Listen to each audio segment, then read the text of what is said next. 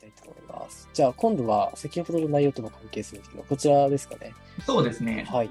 これも面4科白いんだ目偏よね差。値が同じでも、得意な2科目により難関校の合格率も変わるという面白いお話を伺っていきたいと思います。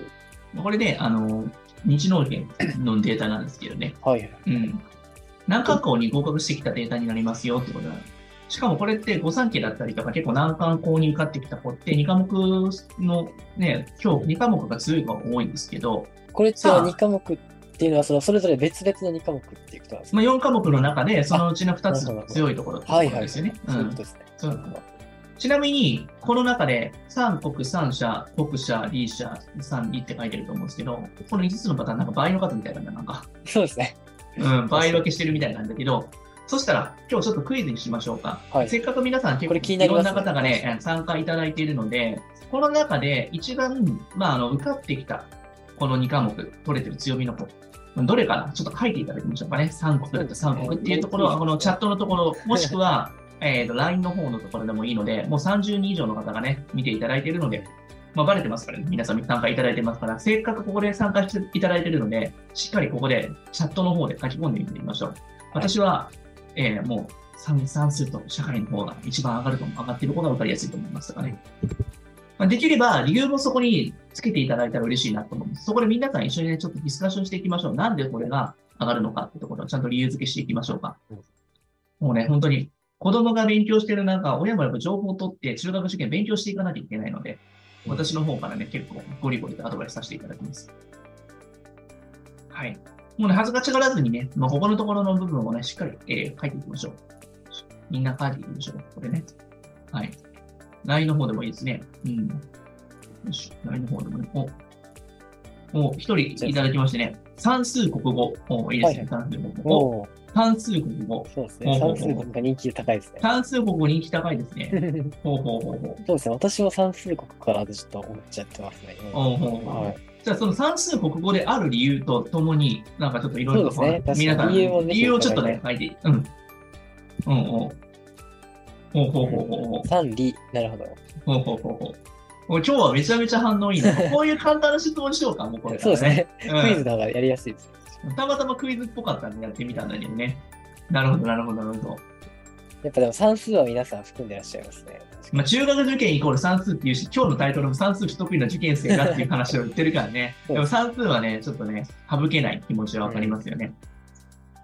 さあ、そろそろ正解の方も言っていきましょうかね。そうですね。うんはい。だいぶねぜひよ、ろしくおコ願いしまメントパーンすときたのはい、えー皆さんね、正解かな算数と国語ですね。おあいいですなるねほど。他のことも理解ができる。うん、なるほど、はいなるほど。いいですね、いいですね。OK です、OK です。あ、理由をいただいてますね。いいですね、いいですね。算数は一番下がってきやすい。僕はもともとの読解力がないときつい。うん。なるほどね。うん。なんか皆さんが結構思ってることと僕が結構思ってることって意外と違うところが差があるかもしれないな。うん、なるほど。うん。なんで算数の国語、まあ、ここが何か共通ともして算数国語の方はね、合ってるんで、ちょっと一番見ていきましょうかね。は正解の方見てみる。こちらですまあ、この2科目が強い子は、もともとやっぱ実力があるからね、まあ、取れているから受かりやすいって、まあ、当たり前ですよね、ここに関しては。ううんんなるほど。まあ、ある意なん味ではかっていうと、いこれ一つ言おうか。算数と国語に関しては、前に共通して何々がつくんですよほう。ちょっと分かりにくいかな。はいはいはい。なんちゃら算数、なんちゃら国語なんだよ。中学受験算数。そういうこと、そういうこと、そういうこと、そういうことそう いうことなそういるうほこど。と。はいはいはい。でも中学受験理科とか中学受験社会って聞いたことないでしあーょ。確かにそうですね。まあ、ぜある意味、中学入っても高校入っても同じ内容やりますからね。そういうこと。っていうことは、この2科目だけが特殊だっていう話なんですよ。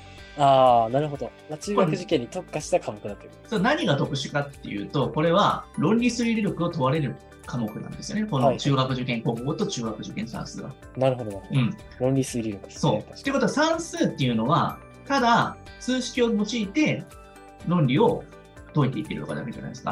はい国語に関しても、日本語、まあ、言語を使って論ま理推理あそうをですね教えるってことなので、だから、両方とも推理する力っていうところが、この2科目には必要になるので、中学受験では、ここを問われてるんですよ。だから、ここが重きを取られてるってことなんですよね。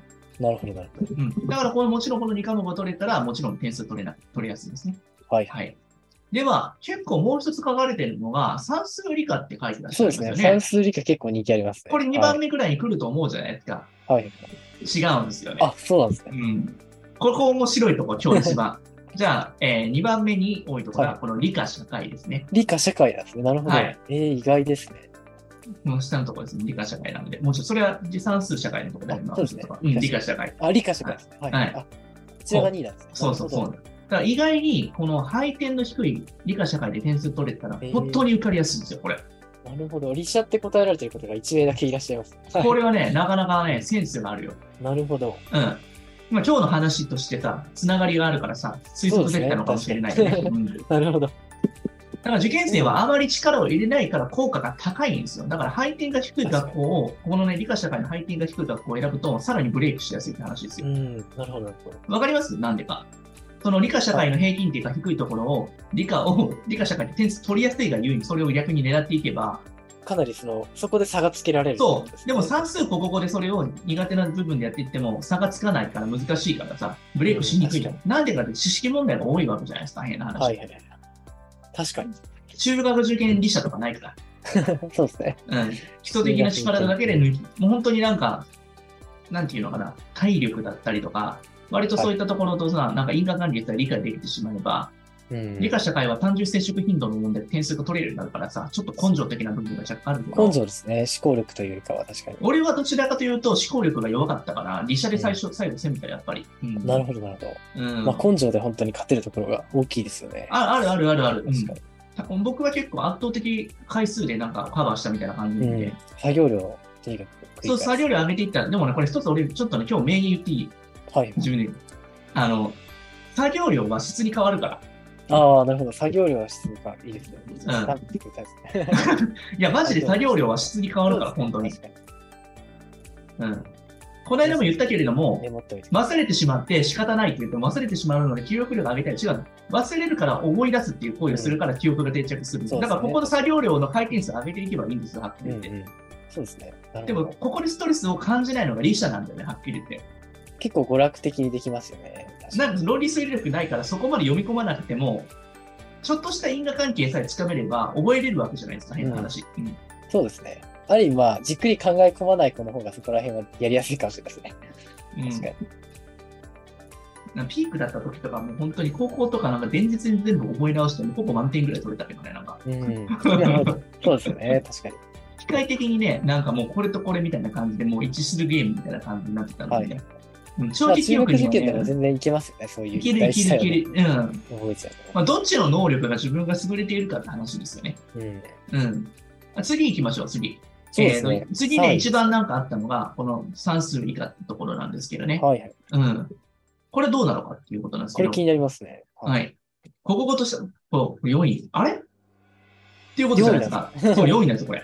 じゃこあ、れねつまり、 3位はどっちかなのかなってことで、まずちょっとね、算数と理科見ていこうか。はいはい。こちらは難しい問題が非常に多いんですよ、やっぱ。うん。確かうに。ん。だからリスクがすごく大きいんですよ。ああ、変動幅が大きいですね。確かに。そうです、そうです、そうです。変動幅って、 ね、株式市場みたいな言い方するね。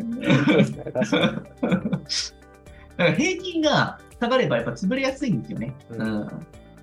だからどちらとも得意な子でさあっても、みんなやられちゃうってことやられちゃうのだから理数系が俺は得意ですって言っても、理数系得意なやつがちょっと集まるような学校で戦ったら、やっぱ負けちゃう可能性が高いから、うんうん。確かに国語と違って結構そのイエスオアノーみたいな感じでもう完全にゼロになっちゃうこう可能性も多いですよね、算数とかが。あのね、この7年ぐらい前が、算数を取れる子を優先して、学校をね、結構ね、割となんかあの入入学させてくれた、合格させてくれた動画がすごい流行った時期があったんですよ。うんなるほど。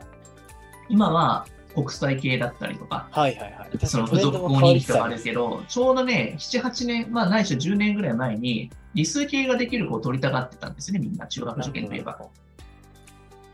だけどね、ここで僕はね、その理系がみんな取れるってなった時に、俺これ気づいて、ひょっとしたらこの理社とか通って、ここをしっかり強化した方が受かりやすいんじゃないのと思って難しすぎるから自分自体が。あその逆に理社通った時に。なるほど。俺これ解けねえやと思っちゃって、生徒と一緒に取った時に。そしたら受かったんだよね、やっぱね、こえれやったー、ら。あもうそこである意味見えなかにし自て分もの感覚でこううん切り替えたってこと。そう、ほ特に城北だったりとか当時、名中も、高輪もちょっと算数強化してきたんだけどさ、でもそこで算数もちょっと難しかったから、やっぱ逆にこ逆張りで国す語とかね、結構強化したんですよね。なる意ほど外とこの時期に国語理科社会やっぱやったんで。だからね、男子中とかって算数難しいとこ多いじゃないですか。そうでだすからね、はいこのね、算数以外のこの3つの科目めちゃくちゃ強化した方がいいよ、この時期。うん。本当に点数取れるからね。思っている以上に。そうですね。理社に関しては本当に基本知識をちゃんと詰めるだけでかなり安定してきますよね。で今日ね、本当にね、見てくださった方はね、本当にこのね、あの話はすごいね、この夏以降ね、めちゃめちゃ役に立つと思うんで。そうですね。どの2科目を伸ばすかっていうのはかなり重要な方針になりますからね。では、この3番の方、ちょっとどれなのかっていそうですね。どっちだなんですかね。これ気になりますね。これ両方開けましょうか、パパッと。あそうですね。 同時にじゃあ行きましょうか。はい。うん。はい。っていうことは国策、国国語社会ですね。ってことはえー文系科目は点数取りやすい。まあ、入試なる当ほ日ですごいね、みんな取りやすいので取ってくるんですよ、これやっぱり。意外と。そうですね。なので読み込みがキャップをさ、みんな繰り返されてるから、意外と国語とかなんか抜き出しとかもできるようになってるし、ああ、はい。うん、社会もある程度、このぐらいの2か1、2ヶ月とかで詰め込むので、点数取れるんですよね。なるほど。まあ、しかも結構連動してますもんね、コンピュ連ータ動ーし社て会る、とか連動してる、連動してる。だから意外となんかこの社会と、まあ、算数っていう組み合わせでやってる人あんまりいたことないと思うんですよ。まあ、確文かに系でもないので部が悪いですよね、きっとうんこれね、普通に文系でも理系でもないなっていう感じなんではいはい。